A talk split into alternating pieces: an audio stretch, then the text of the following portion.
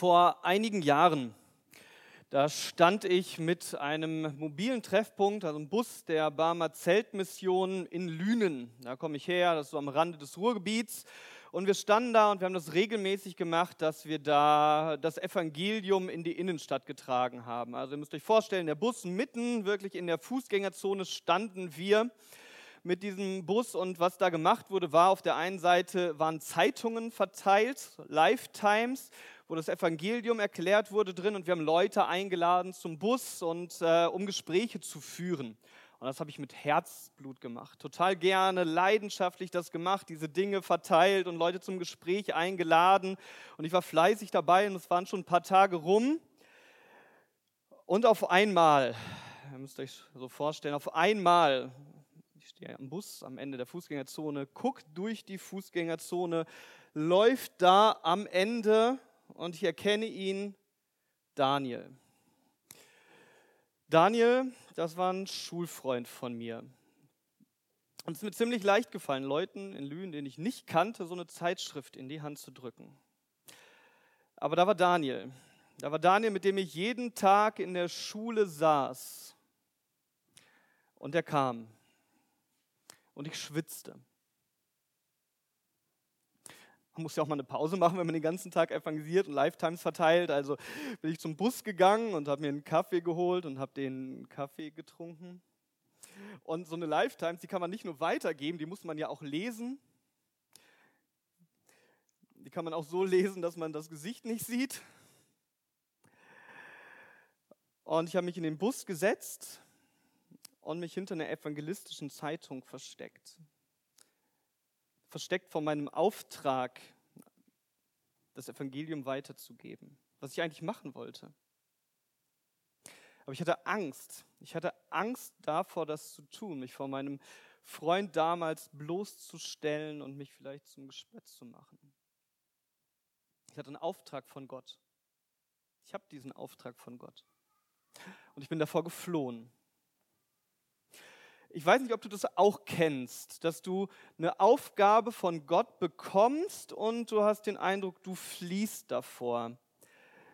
Vielleicht ist es bei dir auch so, du hast die, den Auftrag von Gott Glauben zu teilen und du merkst, du hast da so eine Fluchttendenz in dir.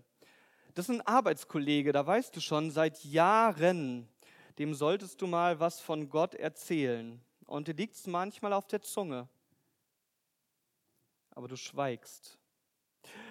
Vielleicht hast du auch die Idee, mal, mal in den sozialen Medien mal was, einen Bibelvers zu teilen oder jetzt einen Post zu machen und sagen, ich bin gerade auf der Ostsee-Bibelkonferenz und wir beschäftigen uns mit der Bibel und dir fällt das schwer, das zu machen und du machst es nicht. Du weißt, dass du den Auftrag hast, von Gott zu reden, aber du fliehst. Vielleicht fliehst du auch vor anderen Dingen, wo du weißt, dass Gott einen Auftrag in dein Leben gibt.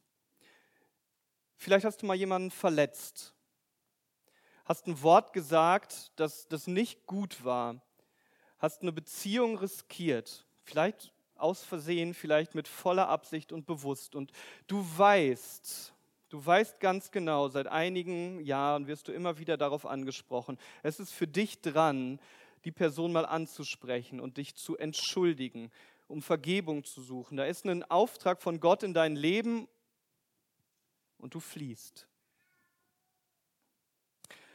Vielleicht ruft dich Gott konkret in die Nachfolge, ihm nachzufolgen, einen Schritt in deinem Glauben zu gehen und du fliehst davor, du machst das nicht. Du weißt, dass es vielleicht dran wäre, ein Problem in deinem Leben anzugehen. Vielleicht weißt du, unsere Ehe läuft seit einer ganzen Zeit, nach, seit vielen Jahren nicht so rund und eigentlich müssten wir einen Schritt gehen und wir müssten Hilfe suchen und vielleicht mal jemanden ansprechen. Aber du fliehst davor. Ich weiß nicht, ob du das kennst. Ich glaube, wir Menschen haben manchmal so eine, so eine Fluchttendenz vor Gott in uns. Vielleicht bist du auch hier und bist einfach mitgenommen worden von jemandem. Komm mal mit, ist aus der Bibelkonferenz oder du bist in so einem christlichen Elternhaus aufgewachsen und hast schon ganz viel von Gott gehört und aber so richtig was für dich, dafür hast du dich noch nicht entschieden. Vielleicht merkst du auch, du bist hier und du fließt irgendwie vor dieser Entscheidung für diesen Gott. Das Schöne ist, wisst ihr, das Gute ist, wir haben einen Gott, wir reden über einen Gott, der diese Fluchttendenzen in uns aushält und der uns zurückbringen will zu ihm. Ich habe erzählt, heute geht es um einen Menschen, um einen Mann aus der Bibel, der hat einen ganz konkreten, einen ganz klaren, ganz hörbaren Auftrag von Gott bekommen und Gott hält das aus. Und Gottes Wunsch ist es, diesen Mann zurückzubringen. Heute geht es darum, heute Vormittag, bist du vielleicht in irgendeinem Lebensbereich auf der Flucht vor Gott? Oder ist Gott deine Zuflucht? Nimmst du irgendeinen Auftrag nicht wahr, den du in deinem Leben gerade spürst? Oder suchst du mit diesem Problem, was du hast, bei Gott deine Zuflucht? Werden wir heute Vormittag drüber nachdenken. Mit vier Punkten. Das erste ist, wer ist denn dieser Mann? Wer ist dieser Jona, der vor Gott abhaut? Das zweite ist, wohin flieht Jona? Das dritte ist, warum flieht Jona? Und das vierte, wie reagiert Gott darauf? Ihr habt schon mal den Ablauf. Darum wird es gehen. Wer ist dieser Jona? Fangen wir an, wenn wir in dem Bibeltext lesen, Vers 1. Dieser Jona, der vor Gott flieht, Vers 1. Es ist Jona, der Sohn des Amitai. Und jeder so klar, ach, der Junge vom Amitai, da wissen wir doch, da war erst gestern gesehen. Ähm, das ist eine Geschichte im Alten Testament, wo man dann diesen Sohn des Amitai finden kann. Muss man noch ein bisschen zurückblättern. Zweite Könige 14. Da wird er erwähnt. Ich lese mal vor ähm, von einem König. Das, mir geht es jetzt gerade ein bisschen darum, dass ihr so den Hintergrund versteht, in den dieser Text vom Jona reinspricht. Da steht 2. Könige 14, Vers 23. Im 15. Jahr Amasias, des Sohnes Joasch, des Königs von Juda, wurde Jerobiam, der Sohn des Joasch, des Königs von Israel, König in Samaria und regierte 41 Jahre. Und alle so, jetzt ist es uns klar. Ich möchte euch auf zwei Sachen hinweisen. Das eine ist, ihr lest davon, ähm, es ist zur Zeit des König Jerobiams. Der ist gerade König in Samaria. Es gibt auch einen König anscheinend, der ist in Juda. Und da ist auch ein König, äh, von dem lest ihr das, der ist in Israel. König in Juda, König in Israel. Was ist denn da los passiert? In der nächsten Folie, die ihr seht, das möchte ich euch einfach kurz so als geschichtlichen Hintergrund mitgeben auf dem Weg. Also es gab, gibt zwölf Stämme Israel. Okay, da sind wir dabei, zwölf Stämme. Und diese zwölf Stämme sind ins Land Israel eingezogen. Das passiert unter Josua. Dann gab es eine Zeit der Richter. Und dann gab es nach diesen Richtern, die reagiert, regiert haben, die Könige. So, und die Könige haben über diese zwölf Stämme regiert. Zumindest war das bei König Saul der Fall. Dann war es, und den seht ihr, Saul. Dann war es bei David der Fall, bei Davids Sohn Salomo. Der hat auch über diese drei, über diese zwölf Stämme gemeinsam reagiert. Und danach, nach König Salomo, gab es da einen Bruch. Der Sohn vom Salomo, das war der Jerobeam. Und dann gab es noch jemanden, der hieß Rehabiam, Jerobiam und Rehabiam. Und die wollten beide die Chefs im Lande werden. Die nächsten Könige wollten sie werden. Und das hat dazu geführt, dass es auf einmal nicht mehr zwölf Stämme Israels so zusammen gab, sondern es gab das Südreich, ne, die Könige des Südreichs Juda. Und in dem Südreich, das waren noch zwei Stämme. Das waren Juda und Benjamin plus ein paar Leviten. Ja? Juda, Benjamin. Und es gab ein Nordreich in Israel. Das waren die anderen zehn Stämme. Der Jona, über den wir gleich reden, der war ja beim Jerobiam. Da seht ihr den roten Kreis. Das ist nicht der erste, sondern das ist Jerobiam der zweite, sagt man. Da so in der Zeit rund um 800 vor Christus, da war der Prophet.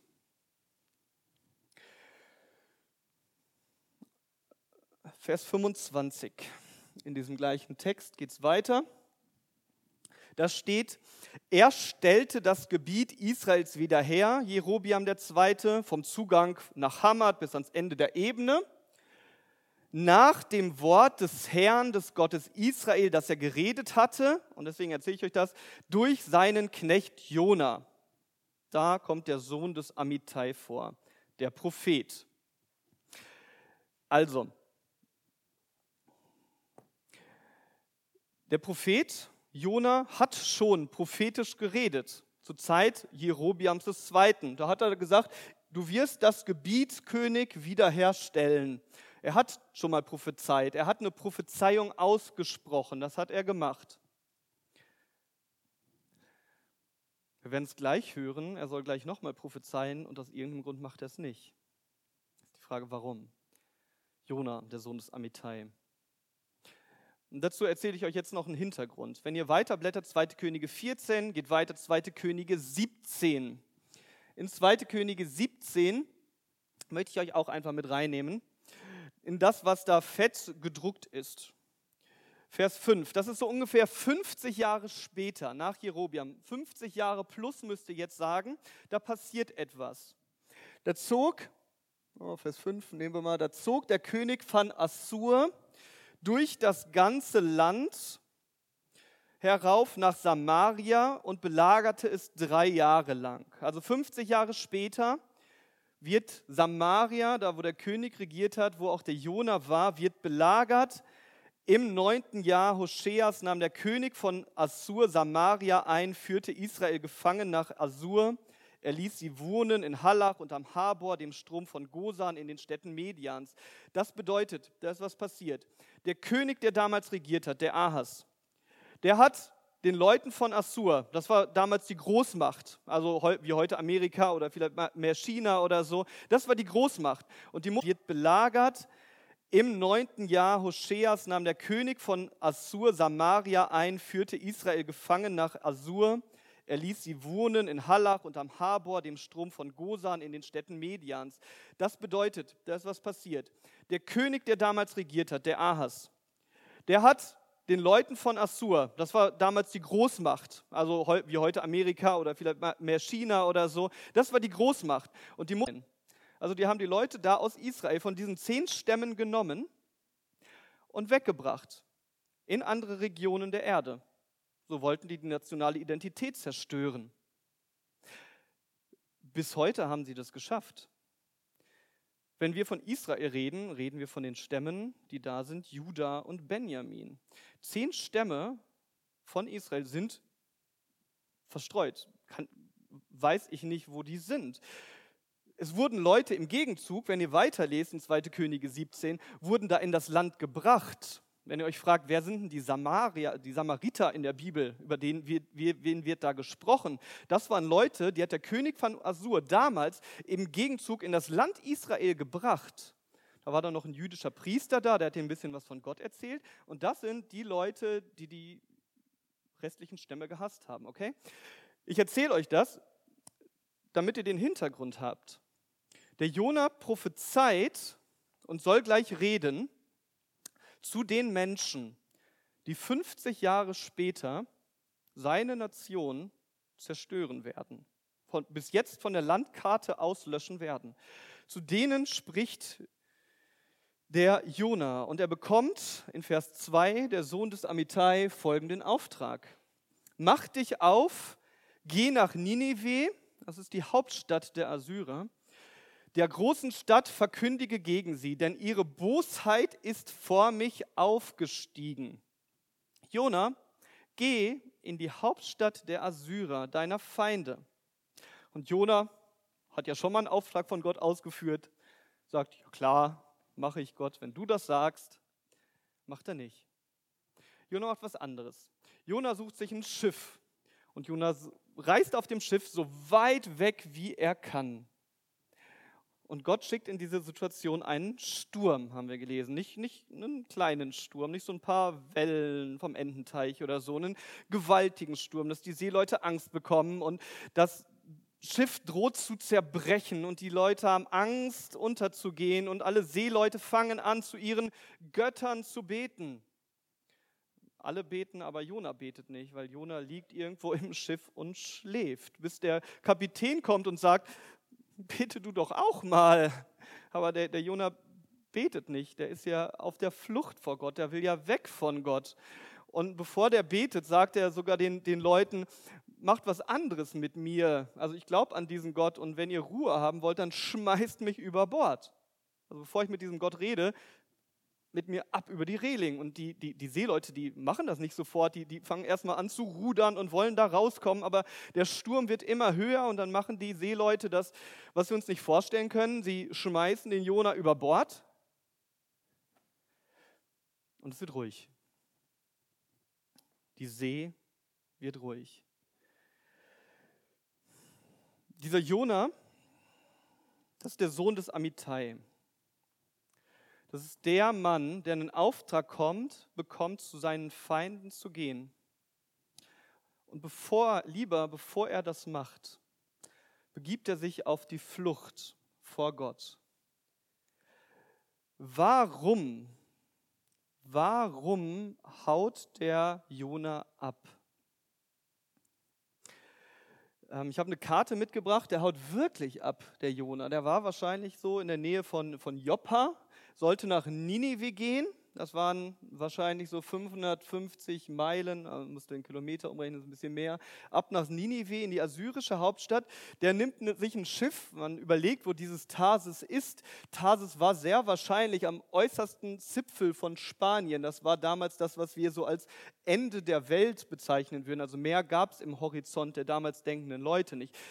Dahin flieht der Jona und sagt, nee, ich möchte eigentlich nichts damit zu tun haben. Ja, Jona hat doch schon mal eine Nachricht von Gott überbracht und er hat gesehen, dass es in Erfüllung gegangen. Warum macht er denn das bitte an dieser Stelle nicht mehr? Warum lässt Jona das? Warum flieht er? Vielleicht denkst du auch, wie kann man nur so komisch sein und vor Gott fliehen? Vielleicht denkst du auch, ja, so bin ich auch manchmal. Ich fliehe auch manchmal vor Gott. Also warum flieht dieser Jona? Ich weiß nicht, ob ihr da Antworten für euch schon mal gefunden habt in der Bibel, im vierten Kapitel von Jona, wird die Antwort erzählt. Da betet nachher, da kommen wir heute Nachmittag nochmal zu, ja.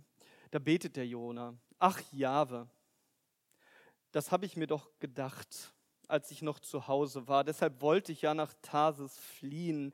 Ich wusste doch, ich wusste doch, dass du ein gnädiger und dass du ein barmherziger Gott bist, dass du große Geduld hast und deine Güte keine Grenzen kennt und dass du einer bist, dem das angedrohte Unheil leid tut. Gott, ich wusste das doch. Wenn du mich losschickst und die Leute warnst, dann, dann bist du so barmherzig und dann rettest du doch die Leute.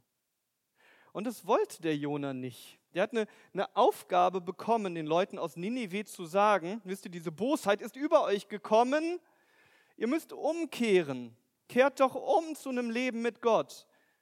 Und das wollte Jona nicht.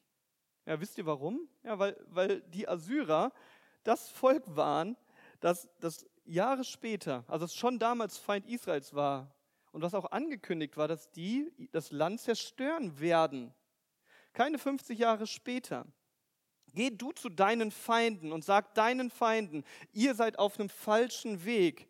Und er wusste, Gott ist dieser barmherzige Gott, der eine Umkehr in ihrem Leben schafft. Aber Gott, ich will doch, ich möchte, dass meine Feinde sterben. Ich möchte doch, dass meine Nation geschützt wird. Bevor ich diese Botschaft überbringe, setze ich mich lieber ins Schiff nach Spanien und höre auf, mit dir zu reden. Was macht Jona? Jona sagt, Gott, dein Plan ist nicht gut. Gott, dein Plan, den du hast, das ist nicht gut. Gott, lass uns doch bitte die Warnung überspringen und gleich das Urteil vollstrecken. Okay?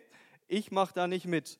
Lass uns die Strafe machen. Kennst du das auch, dass du denkst an manchen Stellen in deinem Leben, Gott, dein Plan, den du hast, der ist nicht gut.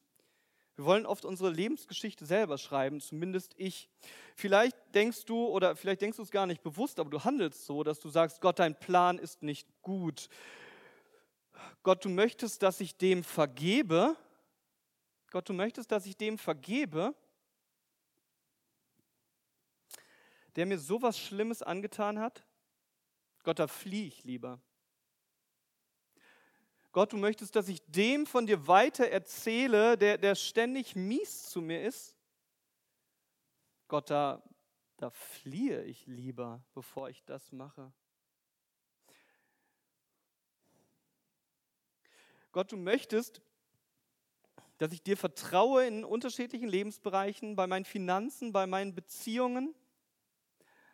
Oh, vielleicht denkst du bei deinen Beziehungen, hm, jeder kann Christ werden, aber nicht jeder kann so gut aussehen. Und dann fließt du lieber vor, vor Gottes Gebot, Beziehungen mit Christen zu geben. Und sagst, nee, diesem Gott, dem möchte ich nicht vertrauen. Gott, ein Plan ist nicht gut. Das Problem hatten auch schon die ersten Menschen, in denen in der Bibel beschrieben wird.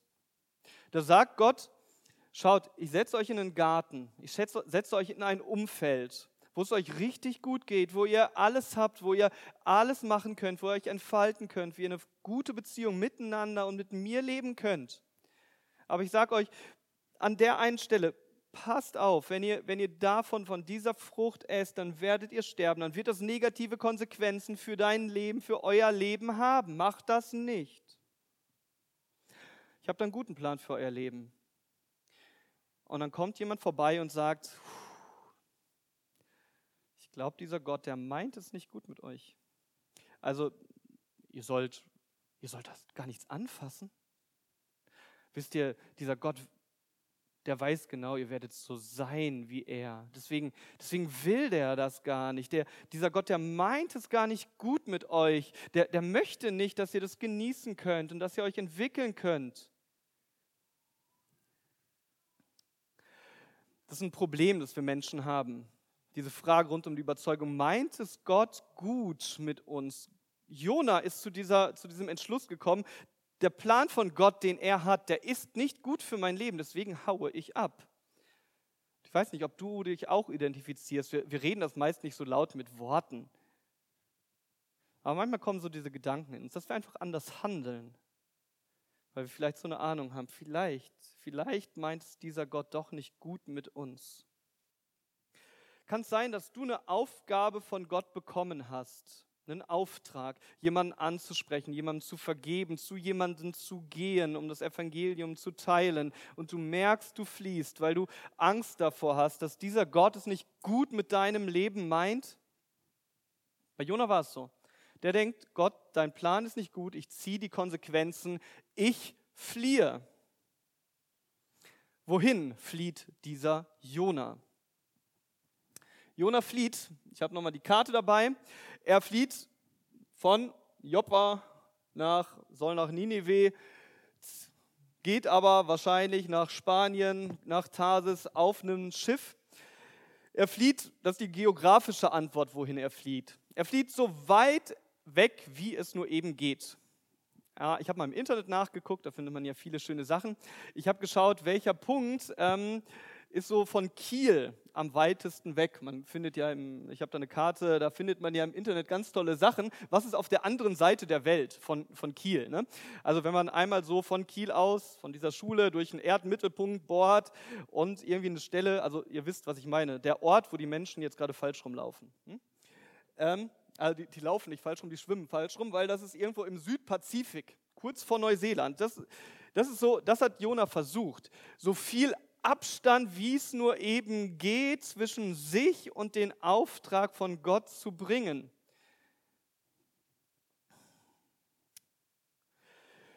Wenn wir auf der Flucht vor Gott sind, dann setzen wir uns meist nicht in ein Schiff, wir setzen uns auch nicht auf ein Fahrrad, steigen nicht ins Auto, sondern die Flucht vor Gott ist meist nicht so eine geografische Geschichte, sondern eher so eine innerliche Sache. Wir, wir fliehen vor Gott. Das macht der Jona auch. Vers 3. Er flieht vom Angesicht des Herrn. Das ist die tiefere Antwort. Geografisch irgendwo nach Spanien. Die tiefere Antwort ist, er flieht weg vom Angesicht des Herrn. Damit wir es mitbekommen, steht es in Vers 3, steht es nochmal in Vers 5. Er flieht weg vom Angesicht des Herrn. Und wir setzen uns meist nicht ins Auto, um vor Gott abzuhauen was passieren kann, wenn wir einen Auftrag von Gott sehen und nicht wahrhaben wollen, dann fliehen wir auch weg vom Angesicht des Herrn. Wie sieht das aus, wenn wir vom Angesicht des Herrn fliehen und einen Auftrag von Gott nicht wahrnehmen wollen? Manchmal ziehen wir uns zurück vor Beziehungen. Wir fliehen vor Beziehungen. Ne? Vielleicht sagst du, oder ihr kennt das vielleicht von anderen, da ist ein Problem im Leben. Und auf einmal kommt man nicht mehr so regelmäßig zum Jugendkreis oder in eine Gemeinde, weil man möchte auch nicht angesprochen werden auf das, was kommt. Und da ist ein Problem in seinem Leben und man zieht sich deswegen zurück. Man, man flieht vor förderlichen Beziehungen, weil das mit was Gott zu tun hat. Vielleicht fliehst du auch vor Beziehungen und gehst noch in deinen Jugendkreis und gehst noch in deine Gemeinde, aber du fließt so innerlich, dass man dich fragt, na, ähm, na, wie geht's dir denn heute? Gut. Total gut. Du fließt innerlich und lässt die Leute um dich herum nicht mehr an dich ran. Weil du nicht möchtest, dass da Leute an dich herankommen und deine Probleme sehen. Und du fliehst weg vom Angesicht des Herrn. Vielleicht, und so ging es Jona, der, der floh davon, mit Gott zu reden. Die Kommunikation mit Gott hörte auf. Der, der liegt, also ihr müsst euch das vorstellen, alle Seeleute gehen zu ihren Götzen und beten und beten und beten und beten und beten. Lasst das aufhören. Alle auf dem Schiff beten, nur Jona nicht. Jona liegt unten. Und da wird im ersten Kapitel kein Gebet geschildert. Ja? Jona bevor der betet, der fliegt über Bord. Der sagt, das mache ich nicht. Der sagt nicht, bitte Gott, lass den Sturm aufhören. Der sagt zu den Seeleuten, schmeiß mich über Bord, dann hört es auf hier. Manchmal ist es so, auch bei uns, dass ähm, auf der Flucht vor Gott die Kommunikation mit Gott aufhört. Auf der Flucht vor Gott hört manchmal unsere Kommunikation mit Gott auf. Naja, warum soll ich auch mit jemandem reden, von dem ich eh nicht das mache, was er sich wünscht für mein Leben. Geht es dir manchmal so, dass du denkst, ich kann nicht mehr beten darum. Ich weiß, das ist was in meinem Leben, was mich trennt.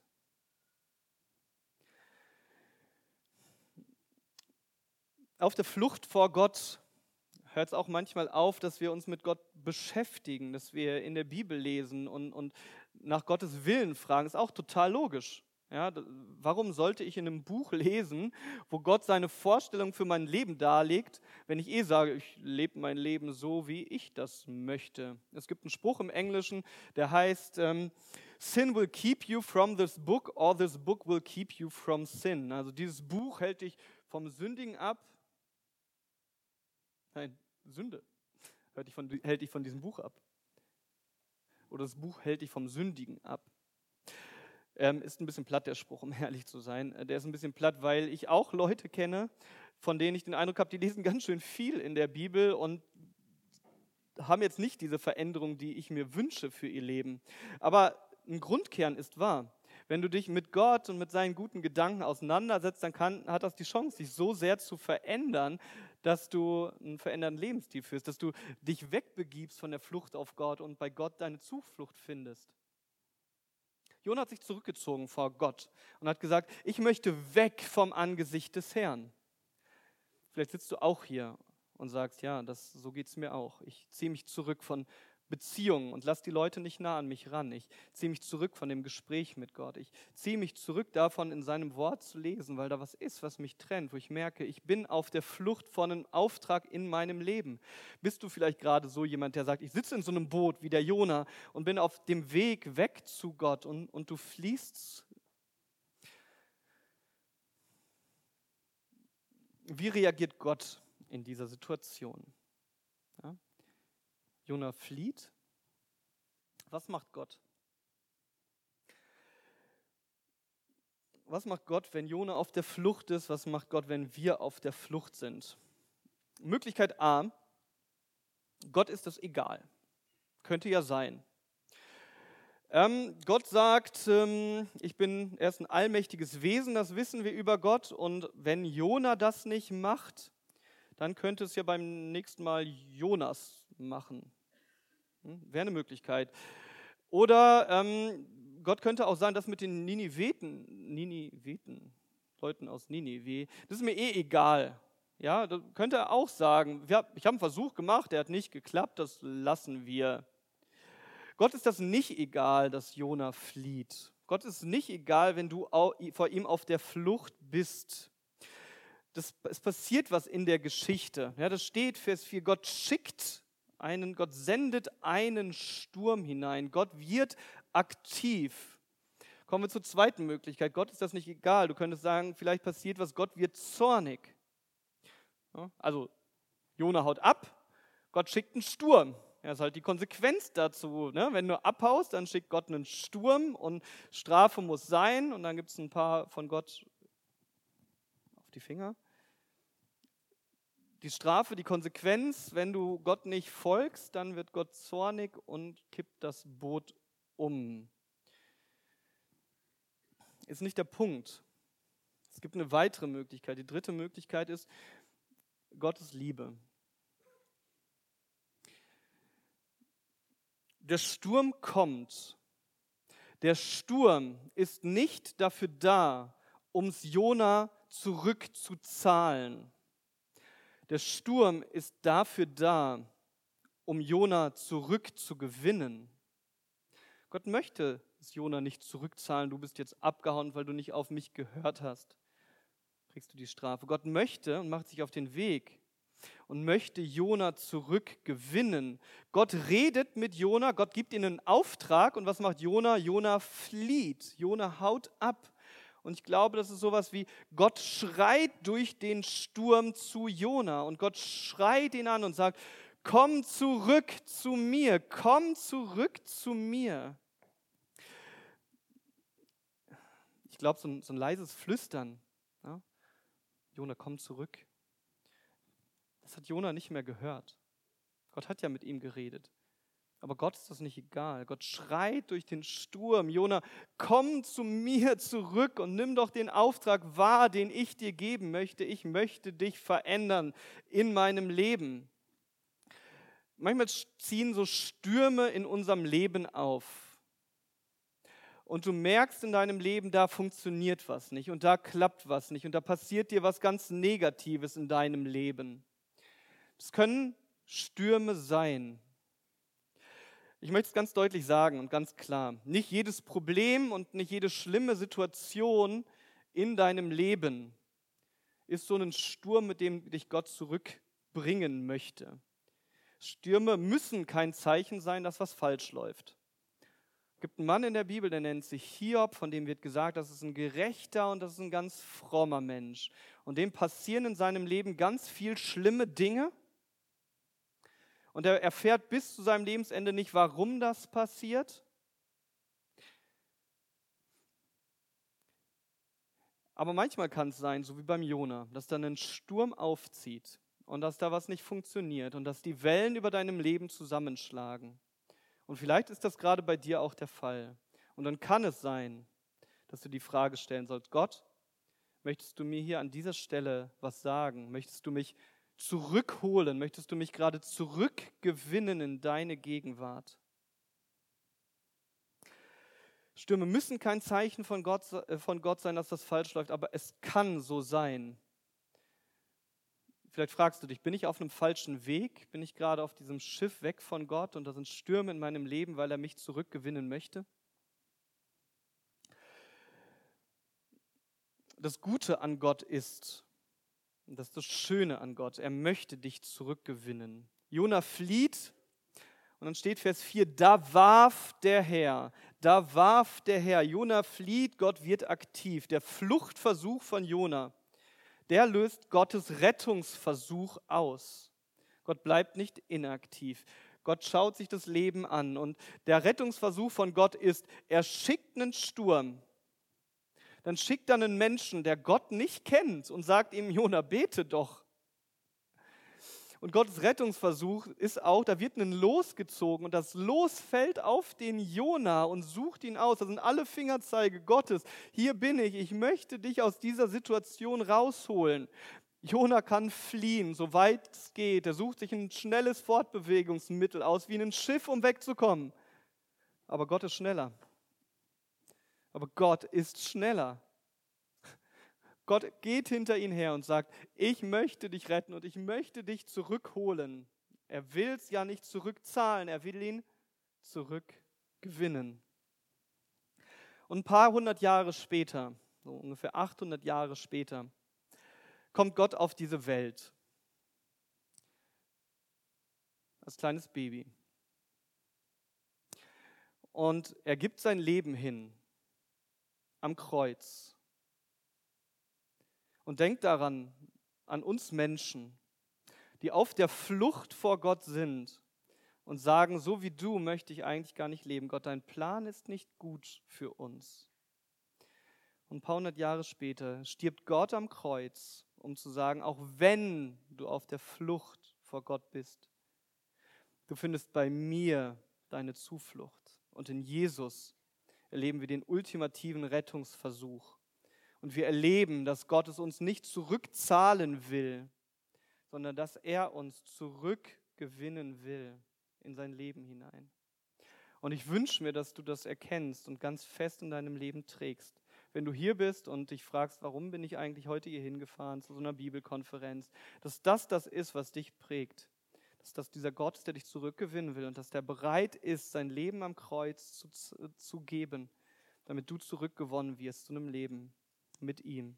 Und auch wenn du hier bist und sagst, eigentlich lebe ich mit Gott, aber ich weiß genau, ich fliehe vor Gott, kannst du zu diesem Jesus fliehen, der dir die Schuld vergibt und dich zurückgewinnen will. Das ist die ultimative Rettungsaktion. Ich habe euch, ich habe dir zum Schluss eine Frage mitgebracht. Und die Frage ist, wo bist du? Wo bist du wie Jona? Wo bist du, der Mensch, der wie Jona religiös ist wahrscheinlich, aber sich trotzdem auf den Weg macht, von Gott wegzugehen? Wo kennst du deine Aufgabe, den Schritt, den du eigentlich gehen müsstest, und du gehst ihn nicht? Ja, wo gehst du nicht nach Ninive? Wo verlässt du nicht deine Komfortzone? Wo gehst du nicht hin zu den Menschen, die dich, zu denen Gott dich ruft, weil sie dich vielleicht verletzt haben? Ich weiß nicht, ob dir Gott eine Person aufs Herz legt, zu der, der du mal ansprechen solltest, zu der du Vergebung bringen solltest, der du erzählen solltest, wer dieser Gott ist. Wo bist du wie Jona und gehst nicht nach Ninive zu diesen Personen, sondern haust ab und fließt in die entgegengesetzte Richtung? Bist du auf der Flucht vor Gott oder ist Gott deine Zuflucht? Ich wünsche mir so sehr, dass du ähm, zu Gott fließt und nicht vor Gott fließt. Dass du nicht vor Gott deine Ohren verschließt, sondern dass du unserem Gott in seinen Ohren liegst. Das wünsche ich dir von ganzem Herzen. Wenn du es gerade nicht verstehst, warum er dir einen Auftrag gibt, dann rede einfach mit ihm. Ja, auf der Flucht vor Gott hört die Kommunikation mit Gott auf und das trennt sich, trennt dich von ihm. In der Vorbereitung hat mich diese Geschichte vom Jona echt ganz neu angesprochen, wie Gott da ist und wie Gott diesen Menschen verändert. Wisst ihr, was so zum Abschluss eine Sache ist, die mich total fasziniert hat? Da sind auf diesem Schiff Menschen und Seefahrer, von denen wird erzählt im biblischen Text, die reden mit ihren Göttern. Die reden zu ihren Götzen und die beten die ganze Zeit und rufen sie an. Und der letzte Vers vom, er, ersten Kapitel, da steht, die Männer fürchteten den Herrn mit großer Furcht. Da ist Jona unterwegs und Jona haut vor Gott ab und macht nicht das, was Gott möchte, die ganze Zeit. Und Gott gebraucht diese Situation, um aus Götzenanbetern Gottesanbeter zu machen? Das sprengt meine Vorstellungskraft. Gott gibt in diese Situation hinein und diese Seeleute fangen an, mit aller Kraft und mit aller Macht Gott anzurufen. Und es ist so schön zu wissen, dass auch wenn ich auf der Flucht vor Gott bin, es so ist, dass Gott aktiv ist. Und dass Gott sogar manchmal diese Situation gebraucht, um seinen Plan durchzusetzen und um Menschen zu ihm zu ziehen und um Menschen zu verändern, weil es in dieser ganzen Sache nicht um mich geht, sondern um diesen Gott geht, der handelt und der verändert. Und lass uns jetzt mal vorstellen, was passieren könnte. Ja, so kann Gott handeln, wenn wir auf der Flucht vor ihm sind. Wie könnte Gott handeln, wenn wir nicht vor ihm fliehen? Wie könnte Gott Jona dann gebrauchen, wenn er, wenn Jona ihm vertraut, wenn er das macht, was er sagt, wenn er weiß, Gott meint es gut und ich handle und ich gehe nach Ninive. Was kann Gott machen? Was kann Gott mit meinem und mit deinem Leben anrichten, wenn wir nicht auf der Flucht vor ihm sind, sondern unsere Zuflucht bei ihm suchen? Dann kann er große Dinge tun. Das werden wir heute Nachmittag sehen. Was passiert, als Jona dann endlich das tut, was Gott macht und welche Veränderungskraft Gott es dann zeigt. Und ich wünsche mir das für mein Leben und für dein Leben und für unser Leben dass wir das erleben, was sich verändert, wenn wir nicht auf der Flucht vor Gott sind, sondern wenn wir unsere Zuflucht bei ihm suchen.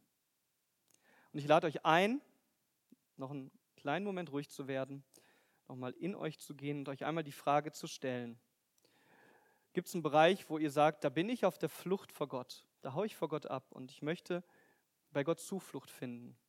Ich habe aufgehört mit der Kommunikation, mit dem Reden mit ihm und ich möchte starten. Werdet noch mal einen Moment ruhig und beten wir gleich zum Abschluss gemeinsam. Vielen Dank, Herr, für dieses Vorbild vom Jona, dass diese Geschichte in der Bibel enthalten ist und dass wir lernen können, dass, was es bedeutet, vor dir zu fliehen und dass es dein großes Herzensanliegen ist, zurückzugewinnen, den Jona zurückzugewinnen. Und Jesus, wir danken dir, dass es dein Herzensanliegen ist, uns zurückzugewinnen. Danke, Herr, dass du dein Leben gegeben hast für uns, dass du am Kreuz gestorben bist, um unsere Schuld wegzunehmen. Du kennst jeden Einzelnen von uns. Du weißt, wer vor dir gerade auf der Flucht ist, vielleicht in einem Bereich, wo er jemanden ansprechen sollte, wo er Glauben teilen sollte. Und ich wünsche mir total, dass wir, dass jeder Einzelne bei dir Zuflucht sucht und Zuflucht findet, mit dem, mit den Gedanken, die er sich vielleicht lange nicht getraut hat auszusprechen. Herr, du bist ein guter Gott. Wir wollen dir folgen mit unserem Leben. Wir wollen dich suchen deine Nähe suchen. Danke, dass du uns hilfst, mit dir zu reden. Danke, dass du uns aushältst, auch wenn wir vor dir fliehen. Amen.